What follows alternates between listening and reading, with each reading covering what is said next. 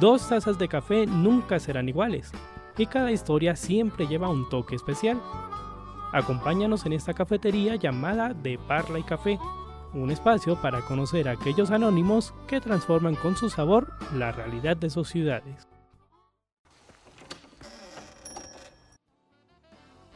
De Parla y Café, un programa del colectivo de comunicación alternativa Parlantes, enganchando realidades en coproducción con el programa de comunicación social periodismo de Uniminuto Zipaquirá. Bienvenidos.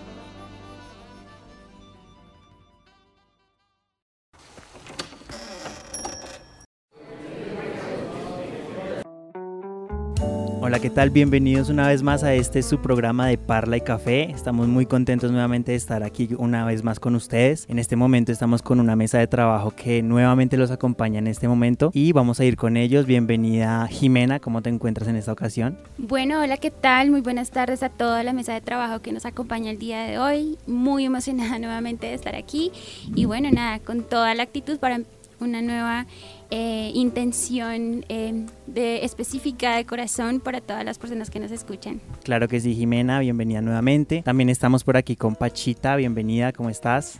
Hola, hola Juanma, hola Jimena, hola Mafe, hola Santi. Eh, feliz, feliz de estar aquí nuevamente con esta excelente mesa de trabajo. Hoy tenemos un tema muy, muy especial del cual hablaremos más adelante, así que sigan conectados con nosotros. Así es, Pachita. Estamos también con Mafe. ¿Cómo estás, Mafe? Hola, hola, muy bien. Y de verdad que estoy muy agradecida con Dios y la vida por ponernos acá otra vez y a que, bueno, aprendan del tema tan importante que les traemos hoy. Así es, Mafe. Y bueno, finalmente, bienvenido Santiago Parra. Hace rato no estaba aquí con nosotros. Bienvenido nuevamente. Hola, ¿qué tal? Un gusto estar otra vez en este maravilloso programa que es de Parla y Café. Un saludo a Juan y a todos los integrantes de la mesa y con un tema interesante que es el que vamos a abordar hoy en el programa. Claro que sí, Santiago. Entonces vamos a nuestra primera sección. ¿Por dónde inician los planes con amigos? Con una idea de lo que se quiere hacer. Conoce el menú de nuestro equipo. Y bueno, hoy vamos a hablar de un tema que en lo personal a mí me, parece muy interesante. Realmente también se conecta mucho con, con, lo que hemos venido hablando de la resiliencia, del arte, de, eso, de esos mecanismos de transformación social que realmente nos sirven mucho y nos aportan mucho también en esta, en esta construcción y fortalecimiento del tejido social. Así que, Jimena, cuéntanos un poco, antes de pasar a nuestra siguiente sección, eh, de qué va a tratar el tema del día de hoy. Claro que sí, Juan Manuel, pues eh, definitivamente como estamos aquí en un proceso muy especial, porque estamos entrelazando todo eso, lo que tú decías, el arte como una forma de resiliencia y ahora vamos a ver el arte en, en nuestro quehacer comunicacional. Entonces vamos a abarcar todos esos eh, mecanismos de comunicación popular que le han brindado o que han generado un impacto muy fuerte en los procesos, digamos, eh, en los procesos sociales de reconstrucción a partir de una historia, de historias muy fuertes que hemos vivido en nuestro país y bueno, realmente que es un tema que nos interesa a nosotros muchísimo y no solamente digo como comunicadores sociales, sino también a esas personas, esas comunidades que quieren dar a conocer sus problemáticas internas. Entonces, para eso estamos hoy aquí, para conocer un poco estos impactos dentro de estos procesos sociales. Por supuesto, y entonces con este breve contexto de nuestro tema, vamos a dar paso a nuestra siguiente sección. Si te gusta conocer a alguien por cómo conversa, entonces disfrutarás de lo que tiene que decir la parla de Bueno, entonces ya como tal, entrando en materia en este tema, porque justamente vamos a hablar de un caso en particular, o bueno, un contexto en particular, y es justamente sobre los Montes de María y los procesos comunicativos que se realizan allá de comunicación popular y comunicación ciudadana que se realizan allá mm, a partir de esos, de esos eh, contextos de conflicto armado y de desplazamiento, de todo ese, mm, de alguna manera, mm, situación desafortunada que han vivido las comunidades allá, que de alguna manera no han, no han sido, o sea, víctimas directas, bueno, sí víctimas directas, pero no, no han tenido pues como tal eh, la culpa de alguna manera, digamos que partícipes de este conflicto. Entonces, eh, hablemos un poco del tema de cómo se configura desde los Montes de María eh, estas propuestas comunicativas? Bueno, eh, ha sido realmente o son propuestas comunicativas que han tenido muchísimo impacto, porque siento que no ha sido simplemente reconstruir hechos para evidentemente mostrar una realidad, una verdad, pero ha servido también para mostrar eh, los montes de María desde otra perspectiva de lo que es un día como campesino, laborando, trabajando la caña, eh, como ama de casa y como, como cantante, ¿no? Porque en estos lugares, en, la parte de la región caribe colombiana, encontramos que las mujeres cantadoras han usado este, este, este, esta forma como un medio de transformación y de, y de desahogar todo lo que hay dentro, dentro de su historia, de todo eso que han tenido que cargar. Entonces siento que todos estos eh, procesos comunicativos y todo lo que ha pasado y lo que sucedió en, en los Montes de María ha servido no solamente para nosotros adentrarnos a esa historia de violencia, sino también para darnos cuenta de la importancia que tienen estos procesos como eh, en, los campesinos y sus rutinas, cómo viven, qué hacen, eh, qué los hace feliz, qué los mueve. Entonces siento que estamos reconstruyendo una verdad, pero también le estamos, le estamos dando sentido a esa identidad cultural. Claro, recordemos que justamente las comunidades de Montes de María eh, vivían ese momento de, de, conflicto fue justamente por, por, la guerra por el territorio, ¿no? Principalmente que surgió entre grupos guerrilleros, paramilitares y narcotraficantes. Y pues digamos que era un espacio en el cual, o bueno, era una zona en la cual estaban en constante conflicto estos grupos, porque justamente era un corredor en el cual podían pasar fácilmente la droga eh, hacia el mar, o sea, vía libre prácticamente. Entonces, justamente ese fue, eh, digamos que el contexto principal de por qué el conflicto en esa zona tan, pues, tan desafortunada para los campesinos, porque de alguna manera ellos allá han tenido su vida, habían construido mucho y pues desafortunadamente llega un punto en el que este conflicto pues les cambia toda su, toda su realidad y los obliga a desplazarse, los obliga a salir de sus tierras y a buscar un nuevo rumbo que quizá eh, pues empezar desde cero no es fácil, entonces fue algo que tuvieron que hacer a partir de esta situación. Así es, Juanma. Bueno, yo sé que de pronto para nosotros que estamos aquí en la mesa de trabajo, eh, conocemos un poco de la historia de Montes de María, pero tal vez muchos de nuestros oyentes no saben ni siquiera en dónde está Montes de, de María. Muy bien lo decía Jimena, está en la región del Caribe.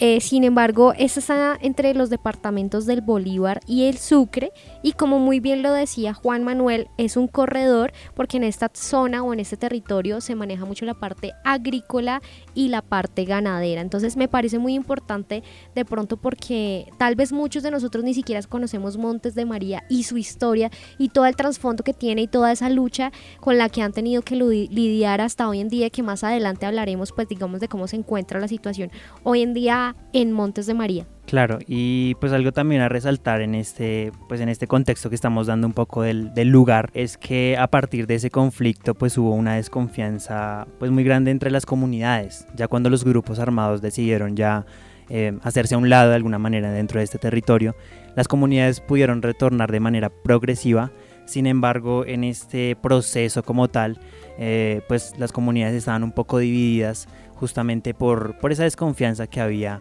eh, de que algunos mm, pues fueran quizá narcotraficantes, paramilitares o guerrilleros eh, camuflados dentro de las comunidades. Entonces hubo dos pueblos en particular, uno era el Macayepo y el otro era el Chengue. Estos estas dos comunidades em, estaban muy divididas, entonces no se podían de alguna, manera, de alguna manera cruzar porque si no pues iban a entrar en conflicto. Sin embargo, eh, ellos encontraron una forma de, como tal, de alguna manera eh, espantar esos fantasmas del pasado que los habían atormentado tanto.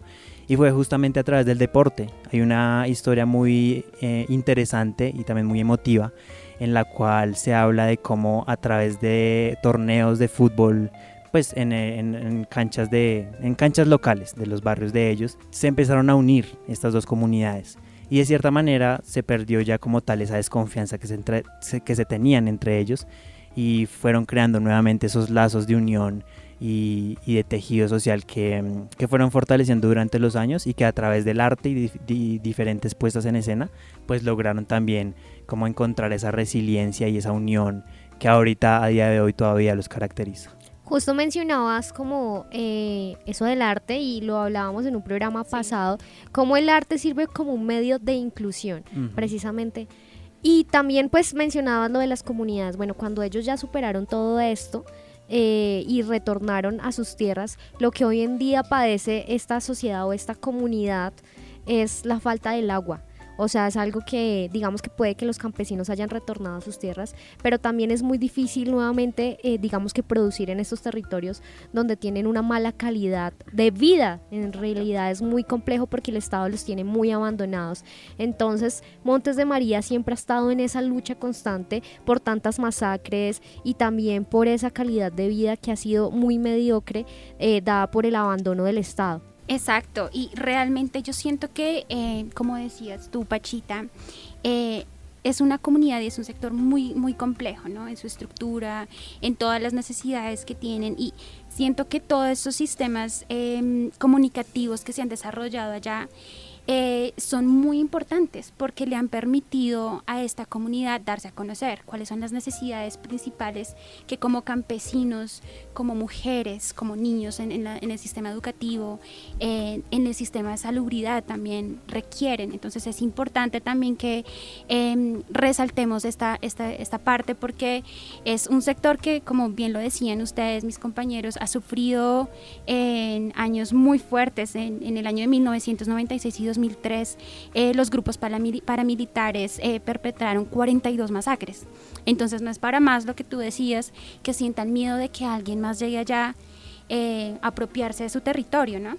Imagínate, esto lleva a Jime más de 27 años esa lucha y el tema del agua lleva más de 10 años, o sea, ha sido un pueblo que realmente ha tenido que pasar décadas, eh, no solamente en esa parte del conflicto armado, sino también del bienestar de ellos.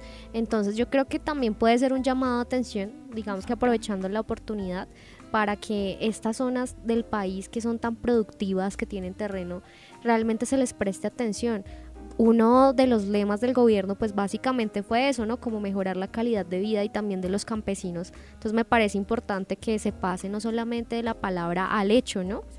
Sí, y antes de, antes de darte paso, Santiago, eh, quería destacar un dato que tenemos aquí y es que según el, el Observatorio de Memoria y Conflicto del Centro Nacional de Memoria Histórica, lo que decía Jimena, entre 1985 y 2017 se registraron allí 3.197 asesinatos selectivos, 117 masacres y 1.385 personas desaparecidas. Entonces, si nos ponemos a dimensionar un poco lo que ha sido el conflicto en esta zona, es algo de una gran magnitud que ha afectado a muchísimas personas y que no solo ha desaparecido pues a gente de manera forzada, sino que también ha golpeado a líderes sociales que de alguna manera también son agentes de cambios en ese, en ese territorio. Quiero decir algo, Juanma, y es que a veces me molesta un poco cuando las personas dicen como las minorías, como si una vida humana fuera algo menos, ¿me entiendes? Como si lo estuviéramos desmeritando, desvalorando. Mira todo lo que ha pasado en este país y en esa zona en específico y no se le ha dado la importancia ni la visibilidad que, que esta requiere. O sea, sea una vida, sea una familia, es una vida, es una familia. Así es. Ahora sí, Santiago, adelante. No, que parece interesante que en estos entornos violentos se están haciendo los procesos comunicativos y por tanto se le tiene que dar una importancia debido a que, como lo comentaba Jimena, se han presentado diferentes altercados, diferentes masacres y pues es bastante interesante que en esto, y también triste que los procesos comunicativos en este país se tornen o se formen en estos territorios donde la sangre pues ha estado presente durante mucho tiempo. Entonces es algo interesante porque más allá de contar una historia, pues muestra una realidad del país que muchas personas no conocemos, personas que vivimos acá pues privilegiadas, eh, no tenemos la posibilidad de conocer cómo es la vida del campesino, de la mujer, de los niños que tienen que eh, andar en unos caminos de herradura, en unos caminos donde no hay vía. Entonces es bastante interesante y por eso es un apoyo a esos procesos comunicativos de contar no solo la historia, sino que también lleguen a manos para transformar esa sociedad y para mejorar las condiciones de vida de esas personas, porque no es solo contar una historia, no es solo contar un relato, sino que se tiene que o se espera cambiar la vida de esas personas en algo mínimo, por ejemplo lo que decían del agua. Si se sabe que hay esa problemática, uno se empieza a cuestionar y a preguntar, llevamos 10 años con esta problemática y qué ha hecho el gobierno, qué han hecho las instituciones. Y no solo eso, qué hemos hecho nosotros, qué hemos hecho nosotros, qué hemos nosotros hecho para, para cambiar esta problemática, porque también nosotros considero que tenemos una responsabilidad colectiva en estos problemas que no nos afectan directamente, pero que como colombianos deberíamos tener aunque sea un poquito de empatía y de sensibilidad. Como periodistas, considero que somos unos agentes de cambio, ¿no? Entonces, pues con base a lo que nos dices, yo creo que nuestra función aquí básicamente es visibilizar. Lastimosamente eh, es un poco complejo eh, poder transformar en el sentido de pronto por los recursos, pero sí es una oportunidad, digamos que ideal para, para dar o para mostrar pues lo que ha pasado en esta región de Montes de María. Tú que nos estás escuchando desde tu casa, eh, desde la emisora, pues para que puedas buscar de pronto qué ha pasado en todos estos años con el conflicto.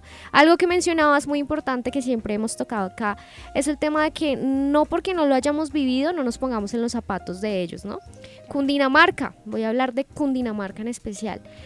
Eh, Cundinamarca es un departamento que es uno de los más ricos del país. Estamos aquí en toda la sabana centro del país. Tenemos todos los climas, lo cual se nos facilita incluso pues para eh, papa, yuca, frutas, verduras. Entonces somos un departamento muy afortunado. Zipaquirá también claramente aquí es de donde estamos grabando. Sin embargo, la realidad del país no es Cundinamarca. ¿Sí? Hay otras realidades, está el Caribe, estamos hablando del Bolívar, de Sucre, ¿sí? Estamos hablando de otras zonas del país que han sido bastante afectadas, tal vez incluso por el tema climático, hay cosas que, son un poco más costosas, entonces sí me parece eh, de pronto importante eh, que no seamos tan eh, poco empáticos, se diría, ¿sí? Sino que vayamos más allá. Eh, ¿Qué ha pasado con esta región? En realidad el país tiene tantos recursos y siendo nosotros uno de los departamentos, digamos que mejor a nivel eh, de país, no tenemos por qué darle la espalda tal vez a estas zonas que se han visto un poco afectadas, no un poco, sino bastante afectadas, no solo por el conflicto, sino también por su bienestar, como lo mencionaba antes, por su calidad de vida, por su salud, por su seguridad social, entre otras tantas y tantas cosas y que es bastante interesante porque yo considero que independientemente del estrato, la posición en la cual uno tiene, considero que más allá de la empatía, yo creo que hay también una responsabilidad social. Considero que todas las personas entre más privilegiadas están, obviamente pues no tenemos la culpa de, de esos problemas, de esas problemáticas y esas condiciones de vida, pero sí yo creo que tenemos un compromiso social de mejorar o ayudar a esas personas para que cambien esas circunstancias de vida. Si tú eres privilegiado, si tú tienes ciertos beneficios que te mejoran y tienes una gran calidad de vida, pues felicitaciones, eres de las pocas personas que vivieron en este país con eso, pero sí tú tienes una responsabilidad social en el cual tienes que al menos ayudar o intentar cambiar la problemática de ese país.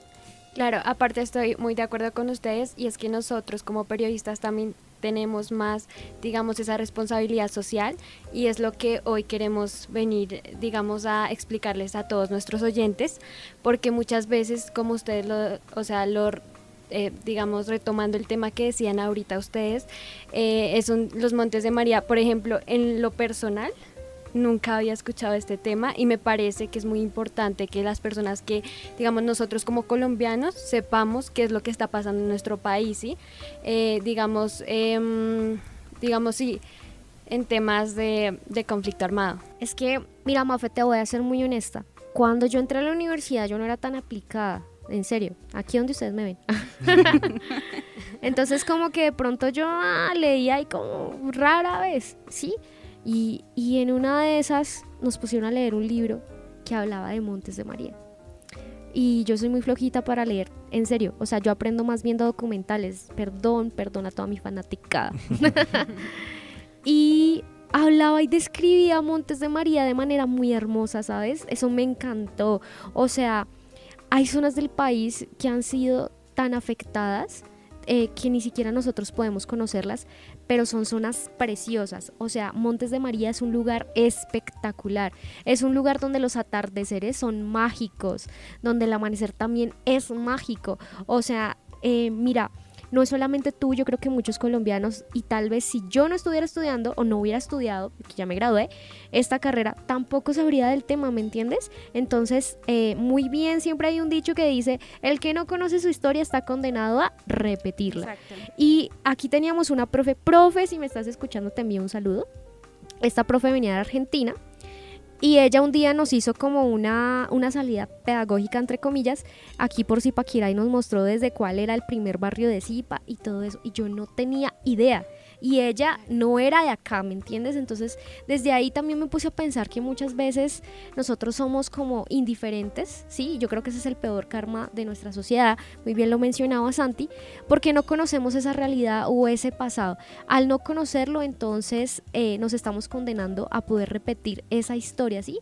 Y sí me parece importante, ya que ahora lo sabemos, de pronto estar un poco más informados incluso con el tema del país a nivel general, no solo por cultura general, sino también por nosotros. Es importante conocer cuántos departamentos tiene el país, mira cuántos eh, congresistas ni siquiera saben, mm, yo creo que ni existe esta zona, o sea, es algo tan importante, pero que a veces no se le da como esa prioridad que lo merece, una zona tan linda, o sea, te lo juro, te lo juro, Mafe, que como lo describía, era una forma tan maravillosa que yo decía, me encantaría ir a Montes de María.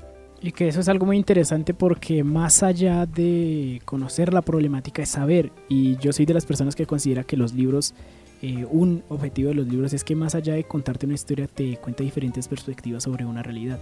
Entonces te vuelve un ser empático en el cual empiezas a comprender que no es solo tu realidad, sino hay diferentes realidades en las cuales vives y pues es bastante interesante y pues también desde acá hacer una invitación a todas las personas que nos escuchen para que conozcan su historia, conozcan qué es lo que está pasando en este país, eh, conozcan este país doble moral en el cual vivimos, pero lo más importante que desde las pequeñas acciones busquen para ayudar al otro.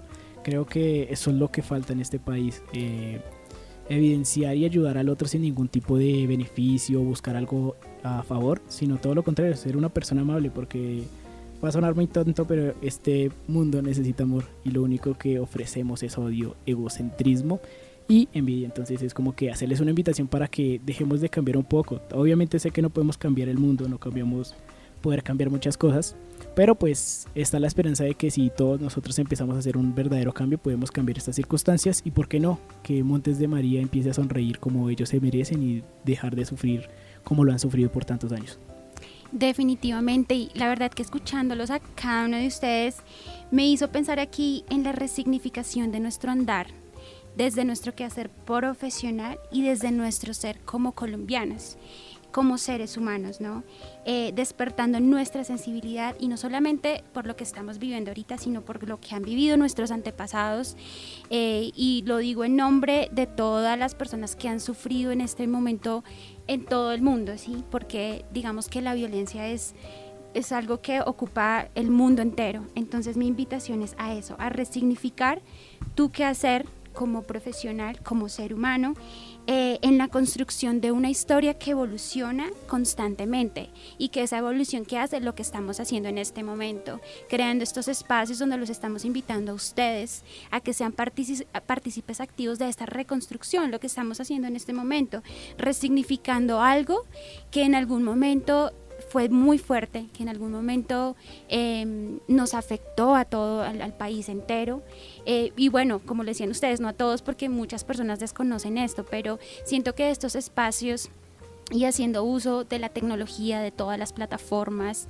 Eh, es importante que nosotros como colombianos demos estas historias a conocer a, nuestras familias, a nuestros primos, a nuestros hermanos, a nuestros amigos. Tiene que ser tema de debate y tiene que ser un tema que nos ayude a construir eh, una historia a partir de la verdad, pero que se puede transformar en algo muy bello, como lo decían ustedes, el arte, eh, la forma de expresarme y de generar esa sensibilidad hacia, hacia mi propia historia. Así es, Jimena, y justamente por eso estamos aquí y creo que ese es el rol que nosotros también de alguna manera queremos desempeñar, que es el de justamente mostrarle a las personas esas realidades que quizá pasan desapercibidas, pero no porque no esté la información, sino, que, sino porque muchas veces estamos cegados o tenemos una venda que no nos permite ir más allá y ver esas realidades. Entonces, pues retomando como tal el tema de Montes de María, yo quiero que hablemos ahora de esos procesos que surgen ahí dentro de, esa, de, esa, de ese ejercicio de resiliencia, porque aparte de, lo maravilloso que comentaba Angélica sobre el lugar, eh, yo quiero resaltar la calidez de la gente.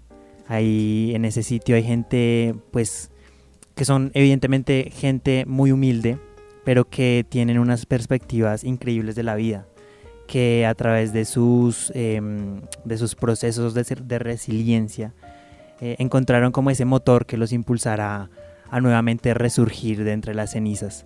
Y quiero iniciar también con un, digamos que una actividad en particular que ellos hacían, que se titulaba, o bueno, le pusieron la sábana de los sueños, que era una actividad en la cual buscaban plasmar todo aquello que habían vivido durante esos momentos desafortunados y digamos que no tenían que decir ni una sola palabra, sino que todo lo expresaban a través de la pintura o de la costura.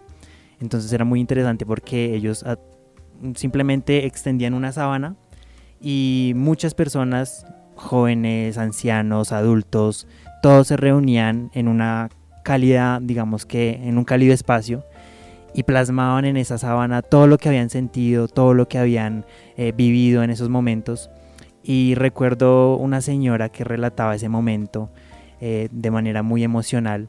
Ella comentaba que de alguna manera cuando llevaron a otro grupo que no, que pues hace mucho no estaba en ese espacio, eh, se sintieron como tal al ver esas, esas pinturas y esas costuras que van plasmadas en esas sábanas, sintieron también ese dolor, pero de alguna manera también esa emoción de, de, ver a través del arte lo que habían, pues lo que, lo, que, lo que les permitía transformar esos sentimientos. Sí, me parece muy hermoso eso porque de hecho digamos que em, estas producciones que se han llevado a cabo en Montes de María tienen más de 40 contenidos audiovisuales, o sea, es imaginémonos qué tan eh, impactante pueden ser estos procesos comunicativos, digamos, no solo para nosotros como periodistas, pero para las personas que, como bien lo decías tú, Juanma, a las personas que están allá, que a mí una persona amiga necesito que plasmes todo lo que has sentido, tu dolor en una pintura, para mí eso es increíble porque eh, puedo de algún modo canalizar todo ese dolor por medio de algo muy bonito. ¿sí? dejando, digamos, una huella en, eh, de resiliencia nuevamente y de resistencia, porque esa, yo pienso que eh, todos estos procesos creativos, artísticos y audiovisuales que se han desarrollado en Montes de María han tenido un objetivo muy, muy espectacular que a mí me encanta y es ese ese modo de resistencia. Eh, resisto con el arte, resisto con el canto, porque de hecho em, en algunos, eh, en un documental, un audiovisual que tienen, que desarrollaron ellos, no recuerdo muy bien el nombre, se me escapa en este momento, les pido mil disculpas, pero los invito a que, a que vayan a la, a la página web, es muy interesante lo que ustedes pueden encontrar allá, porque nos encontramos con la realidad desde otra cara desde la cara de los cantos, de que eh, hoy como campesino me levanto a cortar la caña con ese dolor que está ahí intangible eh, de, todas las muertes, de todas las vivencias que tuvieron ellos allí, pero también transformando todo ese dolor en un quehacer, ¿sí? Entonces nuevamente volvemos a, tocar el tema de que el arte forma un, papel, tiene un rol muy importante dentro de la reconstrucción de, toda este, de todos estos momentos difíciles que han tenido, em, eh, digamos, este, este sector de Montes de María. Eh, dentro de todos estos contenidos eh, desarrollados, yo pienso que han trascendido de una manera increíble y me parece que em, actividades como la que tú nos comentabas, Juanma, hacen parte de, un movimiento social muy fuerte y que puede tener un gran impacto. Y que también la música ha sido partícipe ahí de una manera muy marcada. Estamos hablando de los juglares, pero también hablamos de varios subgéneros. O bueno, eh, hay una historia también muy interesante de los jóvenes de allá que cuentan cómo cogieron eh, un género que sus abuelos les enseñaron y lo transformaron, o bueno, hicieron como una especie de mezcla entre, un, entre ese género que, si no estoy mal, se llamaba el, el bullerengue. Bullerengue, sí, exacto. Y lo, y lo fusionaron con el rap, que es, un, que digamos, es un, es más como más actual, más de, de alguna manera. Exactamente. Entonces los jóvenes contaban eh, que ellos hablaban con sus abuelos, con sus, con sus ancianos de alguna manera, y justamente compartían esas vivencias y esas experiencias y esas letras que a través de la música también han significado pues un proceso de generación en generación, ¿no? Entonces ellos, eh, eh, bueno, digamos que el subgénero que, que, mm, adoptaron como tal se llama el Bullen Rap, que surgió a partir de eso, a partir de esa mezcla de estos dos géneros y justamente es una mezcla entre tradición y creatividad juvenil. Yo pues de alguna manera lo veo desde esta perspectiva y también pues supone una, una propuesta eh, colectiva que justamente llama a eso, al reencuentro, al reencuentro perdón, y a la reconciliación del territorio. Entonces es ver cómo eh, a partir de, de estas circunstancias eh, la creatividad sale a flote, ¿no? De una manera increíble. Surgen nuevas dinámicas, surgen nuevos, em, lo que tú dices, producciones audiovisuales, experiencias. De hecho hay un museo que si no estoy mal se llama el Museo Itinerante, que justamente recoge historias y recorridos, recorridos, testimonios y voces de 16 municipios de Sucre y Bolívar.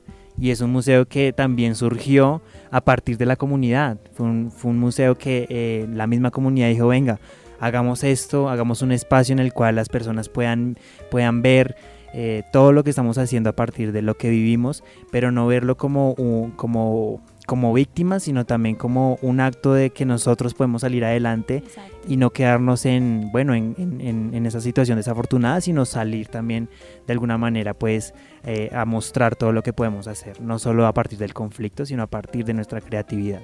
Hoy estamos muy inspirados, de verdad.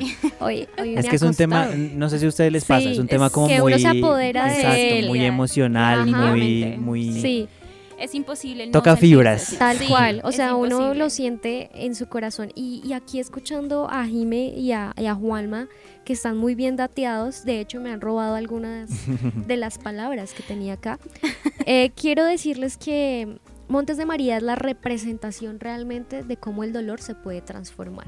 Lo que tú decías, Juanma, y es como muchas veces de los peores momentos sale lo más mágico y lo más maravilloso si tú sabes claramente cómo vas a abocar toda esa energía, ¿me entienden? Como que a veces todos los seres humanos pasamos por cosas muy difíciles en diferentes contextos sociales, sin embargo, dependiendo de tú cómo lo tomes, puedes sacar o lo peor o lo mejor de ello. Y Montes de María, nuevamente, yo creo que esta palabra es la de hoy, es la resiliencia y la resistencia, decías tú, Jime, de cómo de todo este conflicto armado, de todo este dolor, todo ese sacrificio, sacan cosas que realmente le aportan a la sociedad y le aportan a estos jóvenes para que no solamente crezcan pensando de pronto en, lo difícil o en lo duro que es la vida, sino a través del canto, a través del baile, a través de las historias, se recrean estos espacios para realmente construir sociedad y una sociedad diferente aún en medio de tanto ruido, me hago entender, como afuera, río de, violencia, de, tantas cosas duras que trae la vida. Sí, exacto. Y bueno, hablando de todos estos eh, procesos comunicativos que se han llevado a cabo, eh, hablemos un poco de quiénes, quiénes son estas personas, quién está detrás de todo este desarrollo audiovisual, quién ha estado allá como trabajando fuertemente para que esta, estos cambios y estos procesos comunicativos eh, generen un impacto en, los desarrollo, en el desarrollo pedagógico eh, y la movilización social. Corporación Colectivo de Comunicación Montes de María, eh, Línea 21, es una organización no gubernamental. Ellos se crearon en 1994.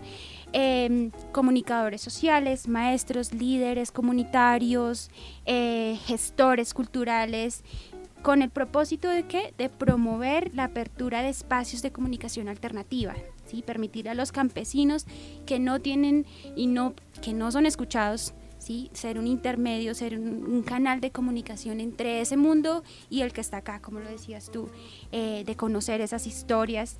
Y, bueno, eh, es, un, eh, es una corporación muy interesante y bueno, han tenido muchos, una serie de reconocimientos y se ha se ha, logrado generar una construcción ciudadana de participación e identidad cultural. Quiero decir dos cositas antes de que continúes de quienes están detrás de todo esto y es el poder, como lo decía desde el principio, tan importante que tenemos los comunicadores sociales. El poder comunicar, escúchenme bien, no solo comunicar, sino saber comunicar hace que se abra la puerta de muchos espacios. O sea, cuando tú puedes comunicar y vas más allá y trasciendes, es una infinidad de oportunidades y todo lo que han hecho estos comunicadores sociales, porque nuestra carrera en realidad es muy importante. O sea, de verdad a veces dicen, no, es que están detrás de la radio, detrás de un estudio y no, esto trasciende más allá, al poder llegar a donde nadie más llega, ¿sí? Y más con la radio. Y más con la radio, la radio antes, o sea, ¿cómo hacían el bachillerato las personas? A través de la radio, ahí, ahí, ahí con su cuadernito, qué cuadernito, a veces con su mente, ¿sí? O sea, es un poder muy importante el que tenemos y qué chévere, me encanta escuchar como toda la historia, como la han desglosado, desde quién está detrás, la ubicación, cómo esto ha sido, digamos que algo que lleva tantas décadas y cómo ha surgido con el paso del tiempo, en, en una línea del tiempo literal, y cómo comunicadores sociales han hecho o han intentado llevar un cambio hasta esta comunidad. Sí, em, realmente pues es algo, pues como lo decimos, algo muy emotivo, algo que también nos permite pues de alguna manera entender otra realidad. Y, pues esa es la invitación a nuestros queridos oyentes a que sigan investigando, sigan pues sigan pendientes de todos estos procesos porque de alguna manera también es, es algo que ocurre en nuestro país, que no es solo como encerrarse en esa burbuja, sino también abrir eh, la mente y abrir esos, eh, esas nuevas perspectivas que de alguna manera nos permiten entender otras realidades. Entonces, pues con esta primera como tal reflexión nos vamos a ir entonces a una pausa y ya regresamos aquí en De Parla Café. Una pausa para recargar las tazas en De Parla y Café.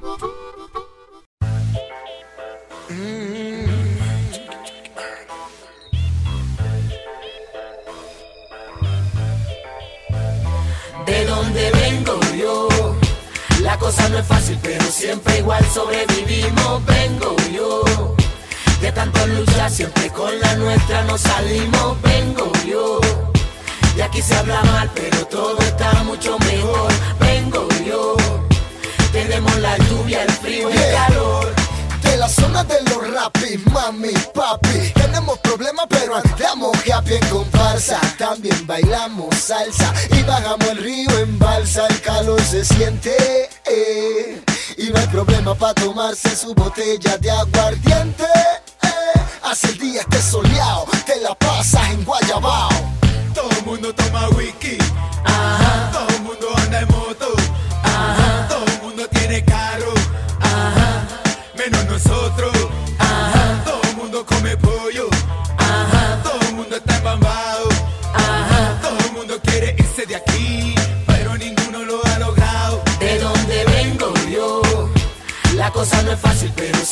igual sobrevivimos. Vengo yo. De tanto luchar, siempre con la nuestra nos salimos. Vengo yo. Y aquí se habla mal, pero todo está mucho mejor. Vengo yo tenemos la lluvia, el frío, el calor. De donde vengo yo, sí mi señor. Se bailan verbena con gorra y con short. Con raros peinados o con extensión. Critíqueme a mí o lo critico yo. Si tomo cerveza no tengo el botín. Y si tomo whisky hay chavo y blin blin. Y si tengo oro en el cuello colgado. Ay, ay, ay, ay, el por qué estoy montado. Todo el mundo toma whisky. Ajá. Todo el mundo anda en moto tiene carro, ajá, menos nosotros,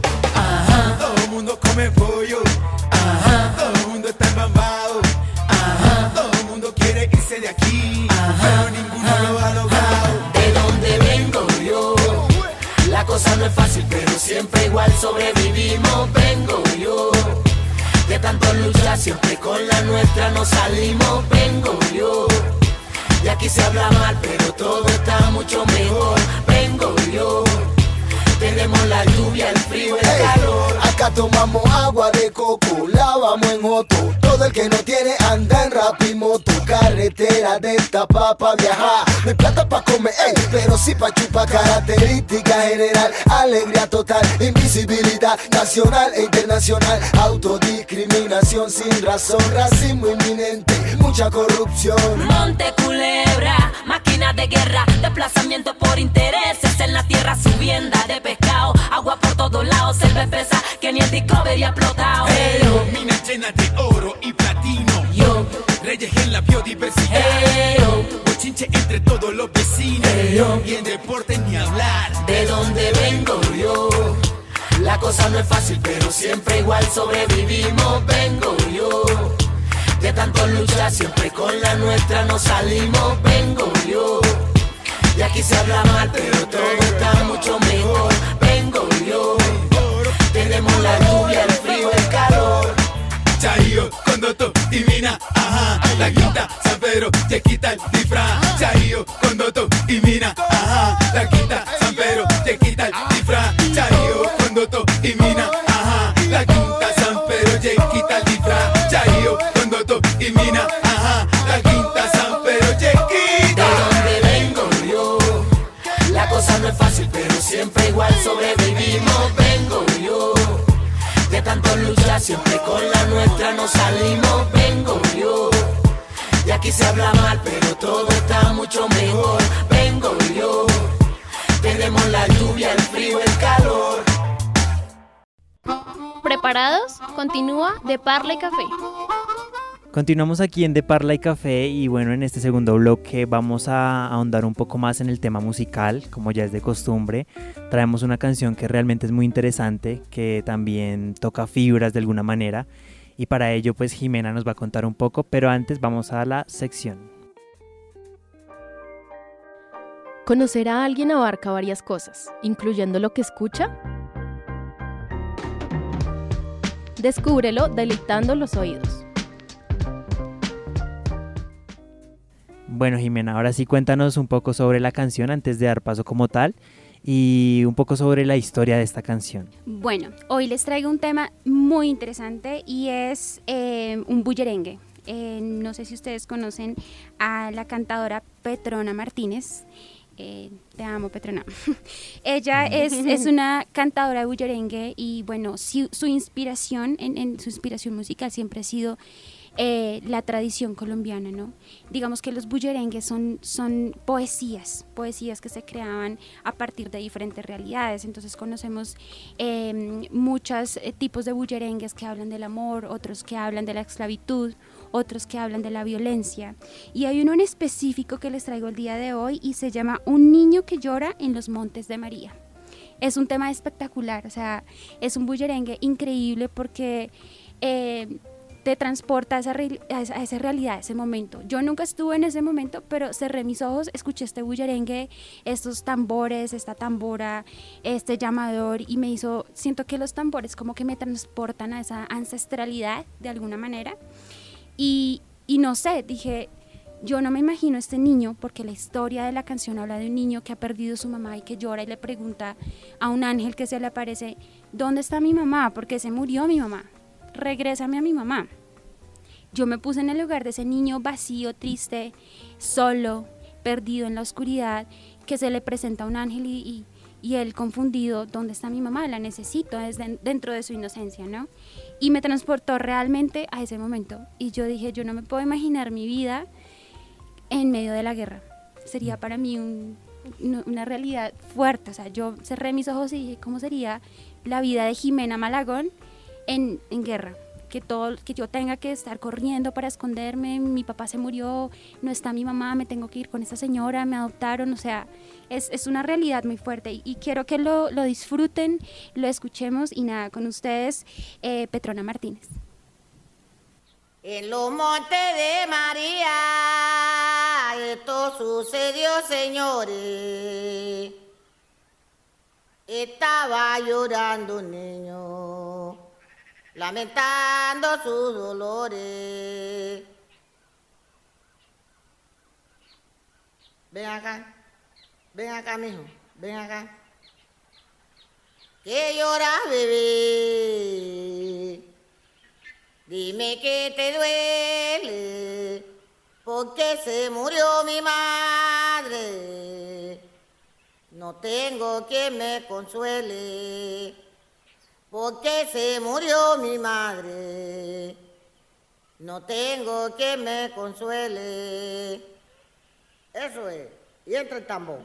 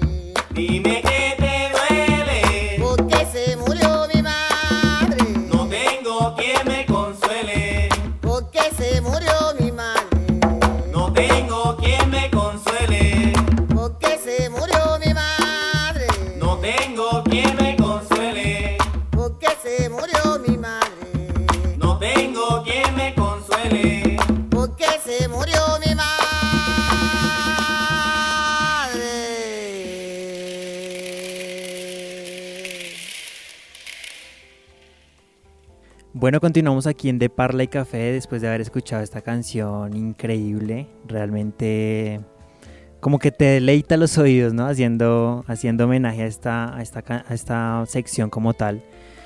Mm, es algo muy interesante también comprender que la música nos mueve de alguna manera. Eh, las emociones, los sentimientos, también los pensamientos. Entonces, pues ahí tienen esa canción, muy interesante, muy intrínseca de alguna manera. Se siente realmente como el artista vive, ¿no? Vive con, con sentimiento esta canción. Sí, Juanma, y es que quiero decir algo y es como eh, la sección se llama Deleitando los Oídos. O sea, ¿en serio? De las veces que he estado aquí en, en De Café, claro, hay música excelente, pero la primera vez que puedo decir que deleité mis oídos. O sea, el escuchar incluso cómo la canción no empieza solamente con la música de, de los tambores, sino que poco a poco se escucha el ruido de fondo, o sea, como todo, y, y va contando la canción, va entrando después poco a poco el sabor, el swing se puede decir. Y esto es Colombia, esto es lo que me hace amar a Colombia, nuestra cultura. Y la cultura es a través de la música, claramente de la comida, entre otras tantas cosas, paisajes como los de Montes de María.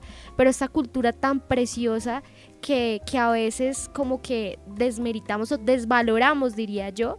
Y a través de la música de Petrona Martínez, eh, que escuchamos hoy realmente me hace entender el por qué amo Colombia y por qué Colombia es uno de los países más maravillosos y es el país más feliz del mundo. Eh, yo quiero agregar algo ahí súper interesante y es que nos estamos deleitando los oídos, pero más allá nos acabamos de deleitar el alma. Eh, nos estamos adentrando a una historia cultural que realmente nos está llevando a, nos, a vivir esto desde otra perspectiva. ¿sí? Siento que la música eso es lo que hace. Si a ti no te gusta leer, si a ti no, no, no disfrutas este tipo de, de actividades porque es entendible, la música nos puede adentrar a esa historia cultural. Entonces, eh, ¿qué tal si aprendemos a escuchar con el alma? Que la música también nos educa, diría yo. Como lo decías, yo que no soy tan buena tal vez a veces leyendo, tal vez uno pueda aprender desde otras cosas, un documental, pero en este caso la música como cuenta historias y nos cuenta historias que nos llenan como persona. Tú lo decías ahorita, Juanma, cómo a través esto influye en nuestros pensamientos, nuestras decisiones. Entonces escuchar música que tiene una carga emocional muy fuerte y una cultura y una historia, o sea, es espectacular. Claro que sí, Pachita. Entonces ahora sí vamos a nuestra última sección del programa, ya de a poco se nos va terminando el tiempo, pero no sin antes irnos a nuestra, a nuestra sección de Citando a, que es también una sección para reflexionar. Entonces vámonos con nuestra siguiente sección. Una idea clave ayuda a recordar muchas cosas y nos permite decir que estamos citando a... Y bueno, Pachita, ¿qué frase nos tienes para hoy? Bueno, hoy quiero eh, traerles esta, esta frase aquí citando a y dice lo siguiente. La primera víctima de la guerra es la verdad. Esta, esta cita, perdón, es de Hiram Warren Johnson. Él es un ex gobernador de California.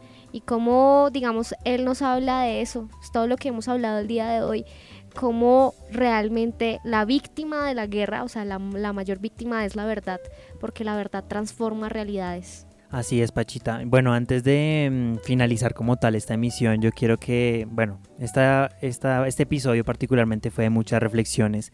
Entonces no les voy a pedir reflexiones porque siento que hicimos muchas reflexiones. Quiero es más bien que le envíen un mensaje a nuestros oyentes sobre el tema que tocamos el día de hoy. No, primero le doy el paso a Jimena que ha estado muy inspirada. Ella ahora me inspira. Uy, bueno, eh, mi invitación es para todos mis colegas, mis compañeros, mi grupo de trabajo eh, y para las demás personas que nos escuchan pues a través de las diferentes plataformas. Y es a que conozcamos más ace- acerca de todos estos sistemas, no solamente de los procesos comunicativos que se están elaborando, eh, no solamente quizás conocerlos, pero también ser parte de esto y cómo hacemos parte, creando arte. Eh, tenemos tantas herramientas en estos momentos como la tecnología, las mismas redes sociales, eh, y podemos empezar a crear historias a partir de este momento. Así que yo los invito a que si ustedes tienen una historia que contar, a que si ustedes tienen eh, o les hace falta esa voz o ese miedo que, que nos mantiene a veces ahí en esa zona de confort, que, que nada, que nos busquen, que traten de, de- de mostrar todas esas historias que realmente construyen un país, porque un país no simplemente lo hace una bandera y un escudo, es una historia y, y es ese juego con la verdad, ¿no? Porque la verdad no se puede convertir en una pelota de fútbol que viaja de un lugar a otro sin darle un significado. Tenemos que tomar la verdad como un instrumento de identidad propia y llevarlo siempre con nosotros como ese escudo de defensa. Entonces yo los invito a que ustedes sean parte de todos estos proyectos que se están realizando eh, y a que nos compartan sus historias. Y bueno, evidentemente a que, a que vayan y, y- y busquen esta página tan interesante que hoy les dejamos aquí y que nada, continuemos en la lucha por, por mostrar la verdad. Bueno, como les dije, yo quería esperar a que Jimena hablara. Nada, inspirado. Bueno, yo qué les puedo decir, queridos oyentes, mesa de trabajo. Seamos la voz de los que no pueden ser escuchados. Básicamente, el ser la voz es, además de, visibilizar todas estas cosas que suceden en nuestro país, es intentar cambiar el mundo. Yo en algún momento les dije, eh, mis papás siempre me han debatido, me han peleado porque ser diferente en un país tan violento como Colombia es, es riesgoso. Sin embargo, siento que cuando yo cambio mi vida, cambio mis rutinas y quiero ayudar al prójimo, cambio también la vida de muchas personas. Y el ser la voz como comunicadora social de aquellas personas que no pueden ser escuchadas, me hace sentir que, que estoy haciendo más allá, ¿sí? No solamente estoy viral- viralizando o, o viviendo, digamos que esta situación, sino que trasciendo más allá. Y estoy feliz de que hayamos tocado este tema. Me encanta porque tal vez muchas de las personas que se quedaron con nosotros hasta este momento del programa no sabían o no tenían idea de Montes de María y hoy ya lo conocen y qué vamos a hacer con esa información. Muchas veces somos la réplica de un contenido que todo el mundo sube. ¿Por qué no ser la diferencia en un mundo tan banal? ¿Y por qué no, además de ser la diferencia, hacer algo que transforme la realidad del otro? Me, ha- me alegró mucho haber compartido este día con ustedes, esta tarde, noche, a la hora que nos estén escuchando. Y bueno, eh, aviso parroquial más bien, también aquí ya. Eh, síganos en todas nuestras redes sociales como arroba de Parla y Café. También pueden escucharnos en Deezer y en Spotify. Nos vemos en un próximo, próximo episodio. Y bueno, ya para terminar también quisiera dar mi reflexión en el cual lo que hago es una invitación a todas las personas, a todas las personas que pueden ayudar de alguna manera, con un gesto, con una bondad, con alguna pequeña cosa, los invito a que ayuden, pero que ayuden sin necesidad de esperar algo a cambio, todo lo contrario. Creo que todos somos responsables de cambiar la vida del otro, que independientemente si lo está pasando bien o lo está pasando mal, tenemos que ser seres empáticos, seres brillantes y lo único que les pido a todas las personas es de que entreguen, den amor, den amor así ustedes reciban insultos porque al final y al cabo ustedes antes de morir dirán, bueno, no fui tan terrible como toda esta gente loca.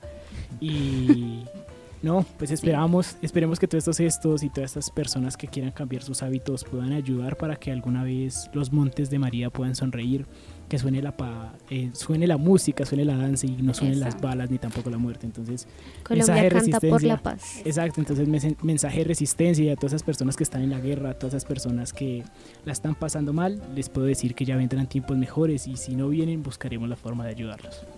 Claro que sí.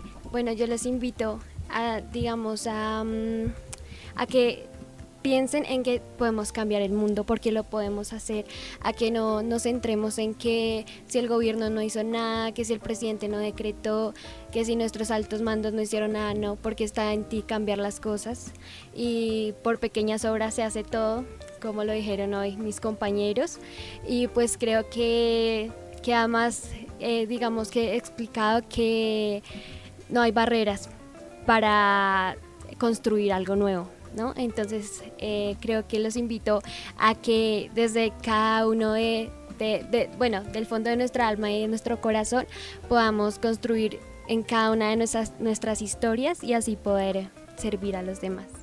Con eso que dices, Mafe, eh, ya para, para finalizar, he hablado mucho hoy. Ah. Sí, por pequeñas causas, grandes efectos. Así es, Pachita. Y bueno, agradecer a la mesa de trabajo por sus perspectivas, por su compromiso y también por estar aquí en un nuevo episodio. Y nuevamente recuerden seguirnos a través de nuestras redes sociales como arroba de Parla y Café. Nos vemos en una próxima emisión. Hasta pronto. De Parla y Café, un programa de parlantes, enganchando realidades, en alianza con el programa de comunicación social periodismo de Uniminuto Centro Regional Zipaquirá. Feliz café de la semana.